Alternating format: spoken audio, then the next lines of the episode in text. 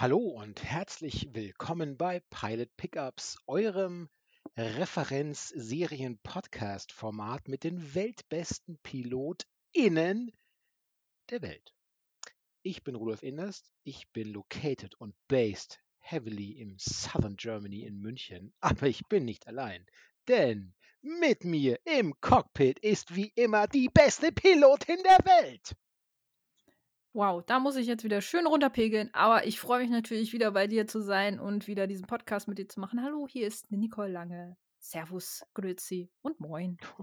Oh, Jesus. Und wir haben gleich für unsere Glory, für unseren Glorious Return, wenn ihr es festgestellt habt, wir waren ein, zwei Tage unterwegs, hatten praktisch riesen Sprit dabei, haben noch eine extra Runde gedreht, Maui, Alaska. Wir waren praktisch überall mit unserem Jumbo-Jet des guten Seriengeschmacks. Aber jetzt sind wir wieder für euch da und da haben wir gleich einen richtigen Burner im Gepäck.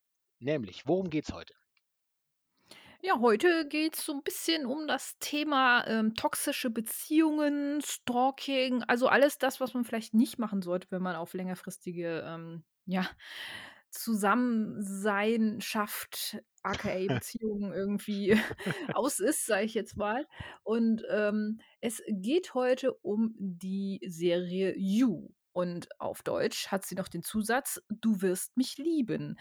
Das Ganze ist ähm, zehn Episoden lang, ist mittlerweile schon in der vierten Staffel angekommen, aber wie immer machen wir es natürlich so, dass wir hier die erste Folge der ersten Staffel äh, besprechen.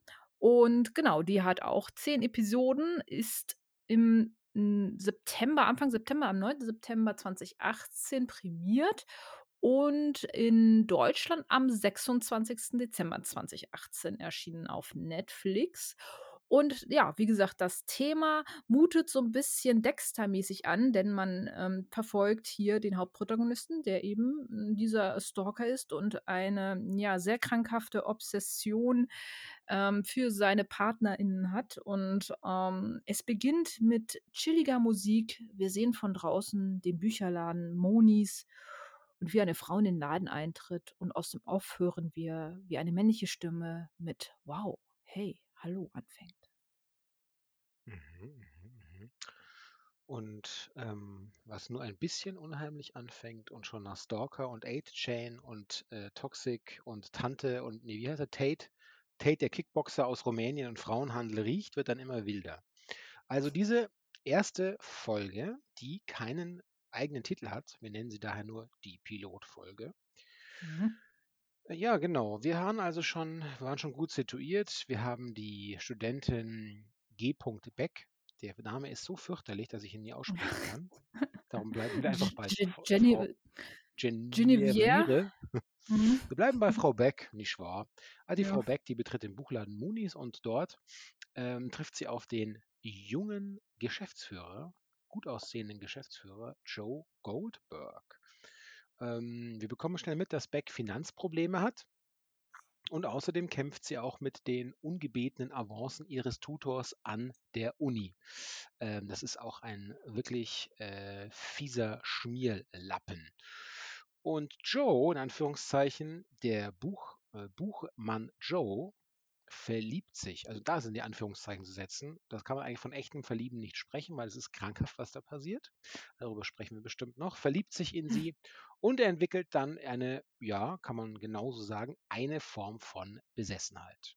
Der beginnt die Interaktionen Beckys in, in sozialen Netzwerken zu überwachen und als sie eines Tages nachts betrunken an einem U-Bahnhof steht, da fällt sie auf die Gleise und Joe, der in bester Stalker-Manier ihr gefolgt war, der rettet sie. Ist vermutlich das einzig Sympathische, was er in dieser ganzen Folge macht. Er rettet ihr das Leben. Und ähm, aber es hat natürlich alles wieder Konsequenzen im schlechten Sinn, denn bei dieser Aktion, da denkt er sich, ist mal sicherer, wenn ich einfach ihr Smartphone behalte. Um, dann kann ich nämlich auch alle privaten Nachrichten mit den Freunden kontrollieren. Und ähm, ja, er lernt auch anschließend, ähm, lernt er noch Becks drogenabhängigen Ex-Freund Benji kennen. Mit dem hat sie so eine On-Off-Beziehung. Ähm, ähm übrigens, Pro-Tipp, äh, im Erdgeschoss bei offenen Fenstern miteinander knattern. Gut. Muss man nicht, kann man. Wird man halt dabei beobachtet. Ja, Äh, wenn es einem egal ist, ne? stimmt. Ich sage kein Victim Blaming, ich sage nur, jemand könnte durch die verdammte Scheibe schauen. Na ja. Benji geht's aber gar nicht gut, denn unser Buchhändler in Anführungszeichen, der entführt ihn einfach und steckt ihn in einen gläsernen Keller, äh, Käfig in einem Keller der Buchhandlung. Und später ermordet er ihn auch. Tja, dumm gelaufen. Wenn ihr euch fragt, ja, das, wie kann das denn, hat denn denn gar nichts Sympathisches, dieser Goldberg noch an sich? Ja, also es wird einem nicht einfach gemacht. Aber immerhin, und das ist wirklich so ungefähr 0,00001% Restsympathie bleibt übrig, weil Goldberg in einem Haus wohnt, in dem die Nachbarn äh, auch eine toxische Beziehung pflegen. Da gibt es also ein, ein, Paar, bei dem die äh, Frau dauernd von diesem neuen Partner irgendwie unterjocht wird und bedroht wird und das Kind, das, die, das, das, das Kind, das leidet darunter sichtlich. Es sitzt oft draußen, wenn die beiden sich streiten. Und äh, Goldberg nimmt den kleinen Jungen so ein bisschen unter seine Fittiche und äh, weist ihn so ein bisschen in die Buchmacherkunst ein. Und ähm, gleichzeitig ist es aber so, als dann mal dieser, dieser randalierende Partner feststellt, dass äh, Joe Goldberg sich so ein bisschen um den Sohn kümmert ähm, und ihn bedrohen will, da tritt Goldberg plötzlich auf wie ein wie jemand, der oh ohne irgendwas zu tun, nur durch einen Schritt entgegengehen und jemand firm ins Gesicht schauen. Und da merkt der Nachbar sofort, dass er sich da mit dem Falschen anlegt vielleicht, ja. Mhm. Genau, also in dieser ja, in dieser fiesen, unglücklichen, äh, toxischen äh, Mischung aus Manipulation, Kontrolle, ähm, Einbruch in die Wohnung. Goldberg bricht auch in Becks Wohnung ein. Ähm, es gibt eine spannende Szene, in der er sich unter der Dusche verstecken muss und er wirklich Glück hat, dass sie in letzter Sekunde sich nicht duschen möchte, sondern auf einen Poetry Slam geht, wo sie später Ist auch auch ein bisschen witzig so, weil weil er sich ja dann so 'n bisschen aus seiner eigenen Perspektive ja immer so beschreibt und dann sagt so: „Ja, hm, meistens enden solche Sachen ja eher blöd, ne?“ Und in dem Moment macht sie ja dann auch noch das Wasser an und er steht dann da drunter und, äh, das fand ich 'n leicht lustigen Moment. Ja. Ähm, und das wird immer so ganz eben durch seine Monologe, die man hört, begleitet, eigentlich alles. Und da wirkt das manchmal eben so ein bisschen spielerisch, aber im Grunde sehen wir als ZuseherInnen ja, was da passiert. Und das ist ähm, tatsächlich einfach ein höchst manipulativer, ein verbrecherischer, ähm, gef höchst gefährlicher, weil er eben Leute so geschickt manipuliert, gut aussehender junger Mann. Und ähm, finde ihn eigentlich auch recht unscheinbar. Also, er ist jetzt ja, er sieht ganz gut aus so, aber er ist jetzt nichts Besonderes jetzt so in dem Sinne. Er ist recht schlaksig, er wirkt fast sogar 'n bisschen unbeteiligt, weshalb er ja auch sehr gut meistens auch die Leute verfolgen kann, weil er jetzt er kann sich gut verstecken, er kann sich gut, ähm, ich sage jetzt mal er kann gut untertauchen. Er fällt nicht auf so in der Hinsicht so und das das macht, glaube ich, auch 'n sehr großen Teil ja auch aus, was was er dann da macht im Endeffekt und, äh, er kann sich gut in der Masse verstecken ja auch, ne? Mhm. Ach so, und übrigens, äh, auch zweiter Pro-Tipp, äh, auch im auch im Gebüsch onanieren ist strafbar. Macht es nicht. Vor allem in den USA. Ja, richtig. Vor allem Ja, er ist ja da also, wir greifen da jetzt 'n bisschen vor, aber er ist ja da in einem Hauseingang mehr oder weniger. Ja. Na ja. Genau, da hast du, Ja. äh, gut zusammengefasst auf jeden Fall schon mal die erst äh, in den ersten Minuten. Wolltest du da noch was hinzufügen in der Schnellzuf äh, Schnellerklärung?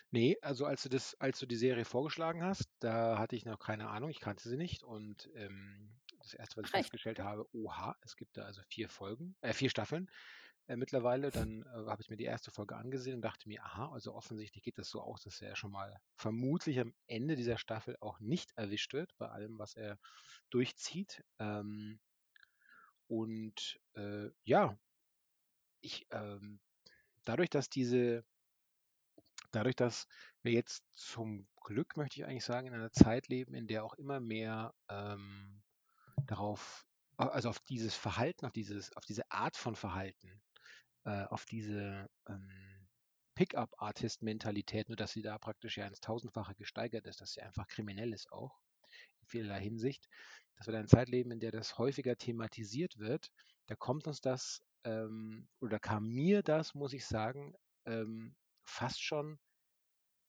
altbacken vor, was da passiert. Das heißt nicht, dass ich zu keiner Sekunde heißt es, dass es irgendwie das relativieren würde. Das ist einfach krass heftig, was da passiert. Aber dass es so Menschen gibt und dass die all diese kleinen Tricks beherrschen und sie nacheinander ab, abziehen und wahrscheinlich dieser Charakter ja auch schon vor der Begegnung mit Beck vielleicht das bei 5000 anderen Frauen vielleicht gemacht hat oder wahrscheinlich gemacht hat, sonst könnte dieses Handwerk auch nicht so gut, denke ich mir. Mhm. Ähm, das ist so ein Bild, das eigentlich alles bestätigt, was wir mittlerweile auch so von, von dem schönen neuen Internet uns eigentlich erwarten. Ja. Also wie, wie, wie, wie hoffnungsvoll es eins startete und wie eklig arschlochhaft es wurde. Ja, äh, Mr. Bowman hat da ja einen sehr schönen Song äh, damals zugemacht. In Inside hieß er, nee, hieß er, hieß er Inside? Ich glaube, Inside hieß, hieß der Film. Auf jeden Fall Welcome to the Internet. Gerne mhm. mal danach googeln oder auf YouTube schauen. Ist auf jeden Fall auch ein sehr großartiges Video. Ähm, kann man sich durchaus mal anhören. Aber ja, also das, was du ja am Anfang sagtest, so, ähm, am Anfang ist es ja eher, ich sag jetzt mal, Manipulation und eine gewisse Faszination, die er ausübt ihr gegenüber. Mhm. Dieses Stalking, dieses, ähm, ich sag jetzt mal, also man muss jetzt ja auch so ein bisschen differenzieren. Es gibt ja einmal die Stalker, die äh, nach einer Beziehung die Leute einfach nicht in Ruhe lassen oder die einfach Menschen an sich grundlos terrorisieren, die sie äh, verfolgen und sowas halt alles. Und bei ihm ist es ja schon so ein bisschen, er versucht ja, er, er versucht ja eine Beziehung mit dieser, mit dieser Frau zu führen, die ja da ähm, im ersten Moment so, so im, im, ersten Moment, als sie in diesen Laden reinkommt, seziert er sie ja komplett. Also er beobachtet sie ja und gleichzeitig analysiert er einzelne Teile von ihr anhand dessen, was sie trägt und wie sie sich benimmt und so. Also das ist ja mhm. eine erstmal so eine ganz klare, strukturierte Vorangehensweise, wie er diesen Charakter einschätzt. Und damit ging es ja dann halt quasi auch so los. Und ähm, ich bin mir nicht sicher, aber du siehst ja in den ersten Minuten im Buchladen, läuft sie ja mhm. durch die Gänge so ein bisschen und ähm, dann stößt sie ja mit einem Mann zusammen, ne? Und original, ich glaube, das war der Schauspieler, der, also das hatte so ein bisschen so ein Cameo-Auftritt, fand ich. Das sah so ein bisschen aus wie der Rupert Giles aus Buffy, der Schauspieler. Ich weiß nicht, ob das ein Easter Egg sein sollte oder so. Musst du, müsst ihr mal oder musst du mal drauf achten, vielleicht, wenn du dir das nochmal anguckst, diese eine Szene gleich am Anfang. Da stößt sie mit einem Mann zusammen, der original aussieht wie Rupert Giles aus, aus Buffy. Ähm, ich weiß nicht, ob es der gleiche Schauspieler war ähm, ja. oder ob das einfach nur so ein Sidekick war, aber es, ich fand, das sah echt aus wie ein Cameo-Auftritt. Es hatte so einen Easter Egg-Charakter irgendwie. Vielleicht kaufte diese Figur dort ihre Bücher. Ja, wäre ein bisschen, ich glaube, rein vom, von, vom, von der Zeit her würde es nicht ganz hinpassen, glaube ich so. Es ist, ist glaube ich, ein bisschen später spielt alles, aber naja, also auf jeden Fall fand ich das ganz witzig. Und ähm, er beobachtet sie ja halt nach wie vor sehr intensiv und ähm, er fachsimpelt ja dann auch mit ihr. Und im ersten Moment, das ist ja schon so ein bisschen Flirty Talk, was die beiden da machen. So. Also er gefällt ihr ja auch offenbar so ein bisschen. Sie ist da ja durchaus nicht abgeneigt, mit ihm da so, so ein bisschen zu shakern und so, ne? Mhm. Und ähm, ich finde, da sieht man dann auch so ein bisschen, wie die Serie aufgebaut ist. Man bekommt das meiste aus der Perspektive des Protagonisten erzählt und der eben halt aus, aus, aus seiner Ich-Perspektive seine Wahrnehmung darlegt. Also so, wie er es letzten Endes dem Zuschauer erklärt, wie er das Ganze ähm, ja für sich so für sich so sieht, ne? Also, ähm, also alleine dieser kurze nette Austausch, wo sie über Bücher reden am Anfang, lässt Joe mit der Idee schwanger gehen, irgendwie so, dass sie die Auserwählte ist, die er von nun an versuchen wird äh, zu umgarnen und für sich zu gewinnen. Und dass sie eigentlich ja gerettet werden muss. Dass sie in einer, äh, in der Welt, wo sie jetzt aktuell ist, sei es mit ihren Freundinnen, die nur über finanzielle Sachen reden, die gar nicht in ihrer Liga so wirklich spielen, die sie auch so ein bisschen von oben herab ähm, ja, so leicht behandeln. Also sie hat ganz wenig Geld, ihre Freundinnen haben alle viel Geld, machen nur Party und so. Oder eben halt auch ihr Freund, der sie offenbar ja auch betrügt und äh, auch nicht so ganz zu ihr passt. Und aus dem will, will er in seiner Fantasie sie äh, retten und äh, scheute auch nicht vor, zurück, wie du schon sagst, in ihre Wohnung einzubrechen, ähm, das Handy zu stehlen oder, oder auch den, den Laptop zu durchforsten ähm, Unterwäsche zu klauen, solche Geschichten halt, ne? Und das, das geht dann immer weiter so, ne? Wo er sich das Mhm. dann halt auch so einbildet und sagt so: „Ja, das muss so sein und am Ende ich werde auch immer für uns das Bett machen und ich werde jeden Tag für dich kochen, da musst du nicht mehr diese ganze Fertigscheiße essen.“ Also, in seiner Welt ist die Beziehung mit ihm eine tausendprozentige Verbesserung, ne? Ja. Man weiß auch nicht oder was wie wie meinst du, ist es sozusagen, äh, intendiert? Ich hatte das Gefühl, es ist nicht so vollkommen klar, ob uns, ähm, Joe, den ja einige von euch wahrscheinlich aus Gossip Girl übrigens auch kennen, den Schauspieler, ähm, ob uns Joe, wenn er diese Monologe hält, ob die eher für sich selbst gedacht sind, ob er sich damit sozusagen in diese in diese Manie weiter rein, äh, denkt und diese Beziehung eigentlich schon im Kopf führt, problemlos, oder ob das etwas ist, was für den, ähm, Zuschauer, die Zuschauerin gemacht wird, um da eben diese Fassade aufzubauen. Da war ich mir nicht ganz sicher. Hm, also, ich glaube, sowohl als auch. Also, ich meine, es ist ja 'n gutes Stilmittel, um um den Zuschauer so 'n bisschen in seine Gedankenwelt halt reinzuholen, so. Aber der Charakter macht das ja für sich, also, letzten Endes so. Das sind halt seine Gedankengänge. Und d das meinte ich auch am Anfang. Also, für mich hat diese Serie ganz, ganz viel von Dexter. Da hörst du ihn ja auch sehr oft, wie er über seine nächsten Opfer nachdenkt und was er Mhm. was er so vorhat und so. Und, ähm, also, es ist, glaube ich, einfach nur 'n Blick in den Kopf des Protagonisten, damit man auch so 'n bisschen seine Beweggründe vielleicht sogar oder seine Manie auch 'n bisschen näher dargelegt bekommt, würde ich sagen. Ja. Weil ohne das würde es ja auch schwer funktionieren so, ne? Dann würden gewisse Handlungen, die er macht, ja gar keinen Sinn ergeben oder wären ja auch nicht sofort ersichtlich, warum er gewisse Dinge halt dann tut, ne? Ja. Ähm, wie fandest du den also, ich wüsste gar nicht, ohne es jetzt irgendwie richtig herleiten zu können oder verargumentieren zu können. Ähm, ich wie fandest du den den Look der Serie? Ich fand den nämlich erstaunlich blass, irgendwie so nicht im Sinne Sowohl von farblos, sondern einfach so nicht stach so wirklich heraus. Es waren wirklich also, es waren keine aufregenden Bilder, die da komponiert wurden. Ich muss die ganze Zeit an diese Serie denken, die wir auch besprochen haben. Die die die Single-Mutter, äh, und der und der, hm, der der der Geist nicht Geisterjäger, der Exorzist, der nicht der katholischen Kirche angehört, weißt du?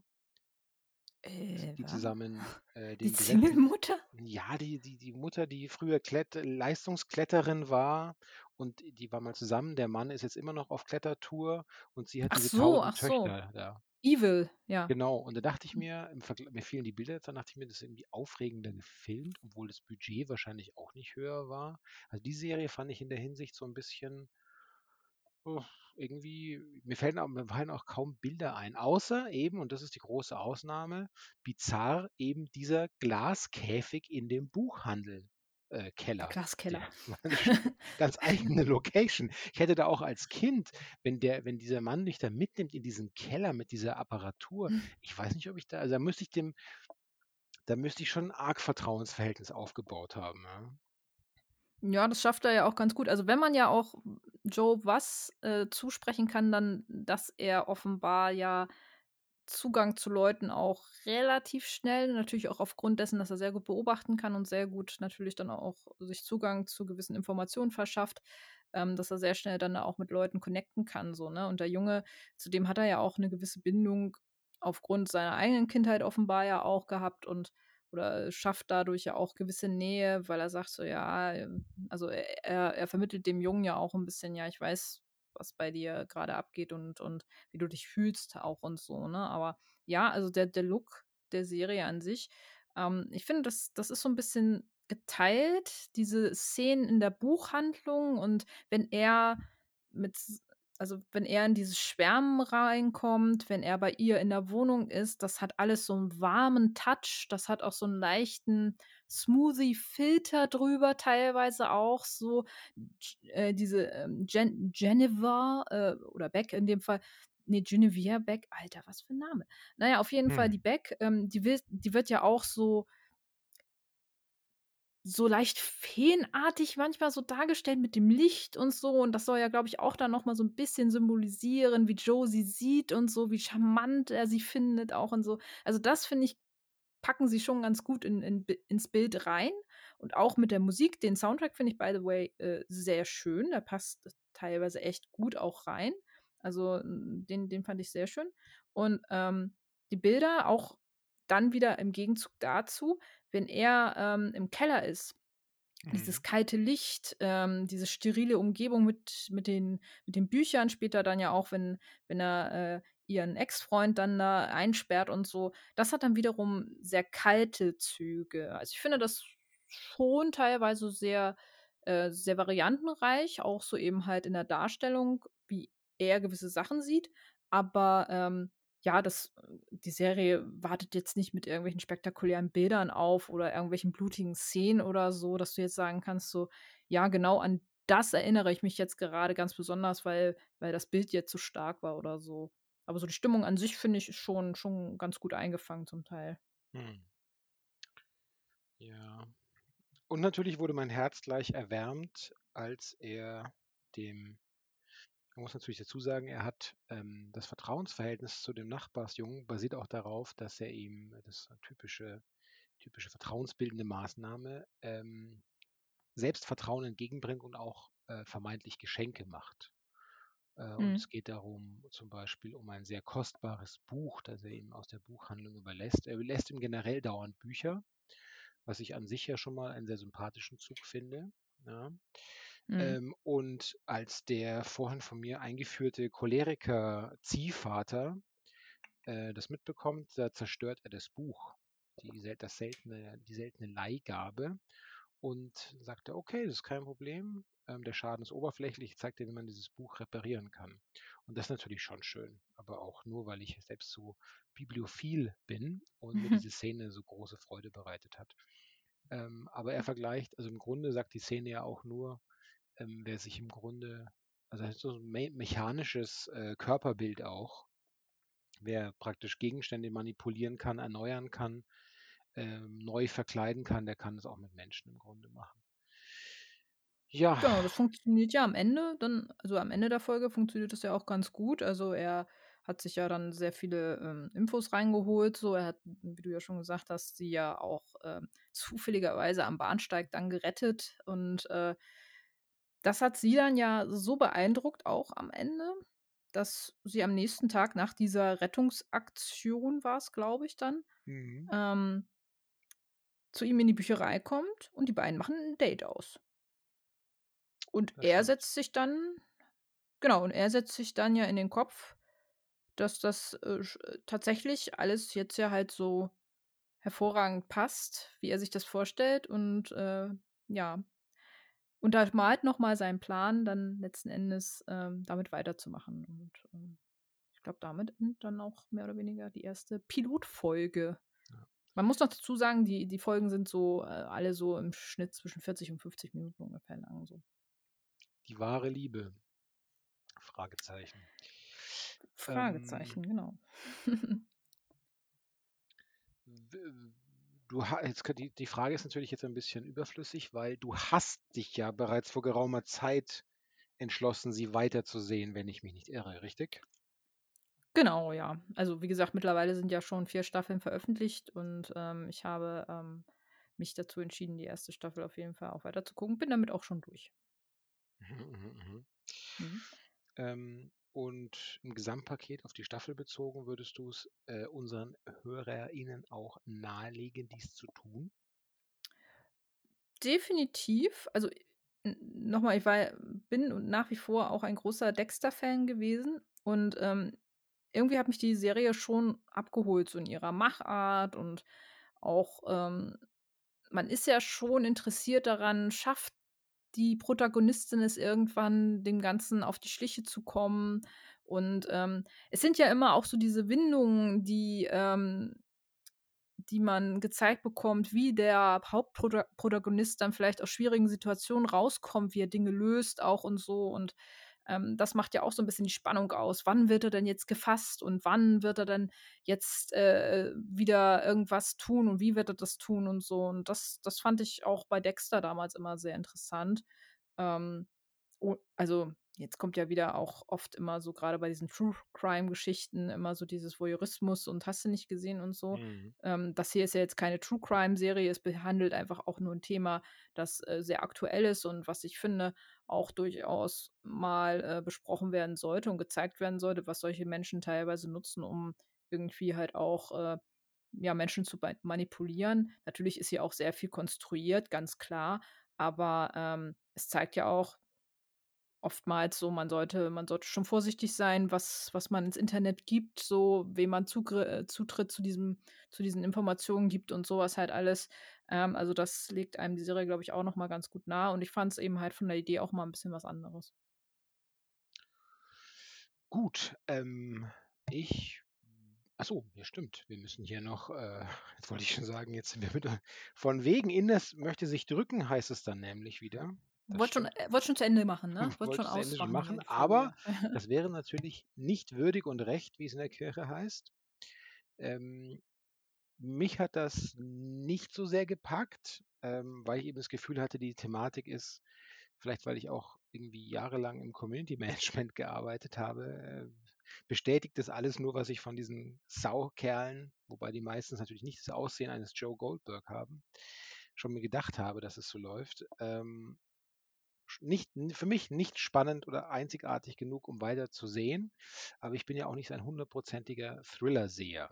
Wer weiß, vielleicht, vielleicht ist das ja schon in der nächsten Serie, die wir besprechen, der nächsten Folge, die wir dann haben, in 14 Tagen schon wieder ganz anders. Aber heute ist heute und morgen ist morgen, um die, paar, die besten Phrasen der Welt wow. nochmal zu bemühen. Dafür hört ihr diesen Podcast. heute ist heute, morgen ist morgen. Schaltet wieder ein. Bis bald. Auf Waldrian Chivapchichi. Für wen sage ich jetzt oh Das bleibt ein Geheimnis. Ich bin gespannt, ob es rauskommt. Wenn euch Pilot Pickups gefallen hat, dann helft uns doch jetzt bitte endlich mal zu wachsen bei 400.000 Views. Da zeige ich euch allen meinen Unterarm. Nackig. Ich schwöre es. Erzählt euren Freunden von uns und teilt unsere Folgen, Ausrufezeichen. Womöglich bewertet uns positiv auf euren Streamingdiensten. Denkt dran, Spotify macht es schon 100.000 Jahre, das könnt ihr jetzt auch endlich mal machen. Denn so werden wir besser gefunden. Gefunden. Und auf Twitter gibt es uns, at PilotPickup sind wir da und auf Instagram gibt es uns natürlich auch. Ihr könnt uns auch gerne Serien vorschlagen, die wir uns vornehmen sollen. Ja, Martina, ich weiß. Vielen Dank. Grüße gehen raus, tausend Küsse für deine Stirn.